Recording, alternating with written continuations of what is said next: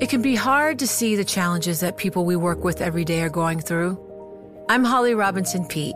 Join us on The Visibility Gap, a new podcast presented by Cigna Healthcare. Download it wherever you get your podcasts.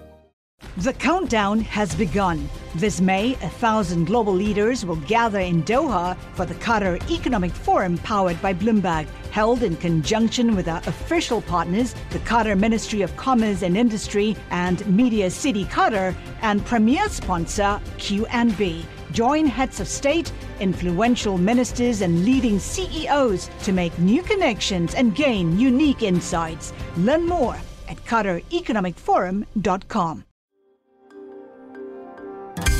Le entregamos todo lo que necesita saber para comenzar el día. Esto es Bloomberg Daybreak para los que escuchan en América Latina y el resto del mundo. Buenos días y bienvenidos a Bloomberg Daybreak América Latina. Es viernes 3 de marzo de 2023. Soy Eduardo Thompson y estas son las noticias que marcarán la jornada. Los mercados comienzan el último día de la semana en verde. Los inversionistas parecen tomar ciertos datos macro más positivos con optimismo y estarían ignorando las señales de más alzas de tasas. Ayer, dos miembros de la Fed, Christopher Waller y Rafael Bostich, dijeron tras el cierre que las tasas de interés podrían subir aún más si siguen las sorpresas positivas en los datos económicos. Estados Unidos impuso restricciones a las exportaciones a docenas de empresas chinas, incluidos el fabricante de servidores Inspur y filiales de la firma de genética BGI Research. El anuncio viene justo cuando China se prepara para la sesión legislativa anual del Congreso Nacional Popular este fin de semana. Washington citó actividades contrarias a los objetivos de seguridad nacional o política exterior.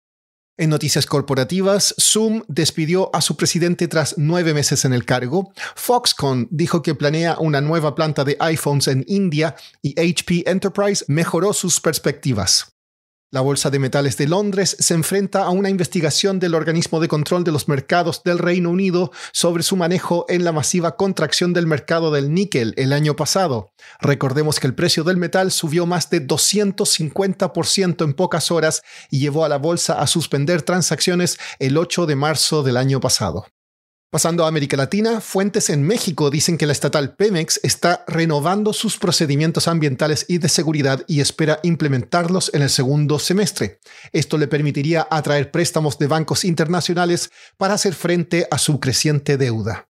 El banco brasileño Itaú Unibanco dijo que contratará asesores para realizar una oferta pública por las acciones que no posee en su filial chilena Itaú Corbanca. La oferta costaría más de 820 millones de dólares. Siguiendo con Brasil, el presidente Lula volvió a criticar el Banco Central de su país. En una entrevista, Lula dijo que el presidente de esa entidad, Roberto Campos Neto, solo tiene que pensar en cómo reducir la tasa de interés y que el país no puede ser rehén de un solo hombre.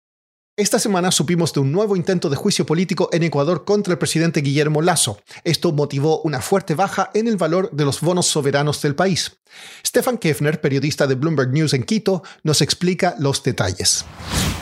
Bueno, hay un escándalo de corrupción relacionado a tráfico de influencias de personas que serían del círculo cercano de Lazo en empresas públicas, específicamente en el área de las empresas eléctricas que son estatales y también la empresa, empresa de transporte de petróleo en, en tanqueros, o sea, en alta mar. Además, hay temas relacionados a supuestos nexos con un grupo de narcotraficantes de Albania, pero más que nada estas acusaciones hablan de que Lazo no habría hecho lo suficiente para luchar contra estos supuestos delitos en vez de estar directamente involucrado. Stefan, ¿cómo ves el panorama? ¿Tendrá éxito la acusación? Bueno, el primer importantísimo escollo es la Corte Constitucional, porque en este caso toca a la Corte Constitucional revisar cualquier pedido de juicio político contra Lazo y si dice que no, ahí queda el tema. ¿Y cómo se ve el ambiente político en general en Ecuador para las próximas semanas? Desde que perdió el referéndum en el 5 de febrero, Lazo está fuertemente debilitado y ya era un líder bastante impopular. Entonces, organizaciones que apoyan que dimita el presidente han llamado a marchas y hay una serie de eventos en las próximas semanas, por ejemplo, la marcha a favor de los derechos de la mujer el 8 de marzo, en la cual participarán organizaciones indígenas que están exigiendo también la dimisión del, del presidente. O sea, la coyuntura está a favor de algunos de los críticos más eh, radicales del gobierno. Y Stefan, ¿qué ha dicho Lazo sobre estas acusaciones? Bueno, Lazo niega cualquier responsabilidad y el gobierno también ha emitido un comunicado en ese sentido y también indica que tiene apertura para seguir hablando con organizaciones eh, de opositores mientras desea cumplir su mandato constitucional que termina en mayo del 2025.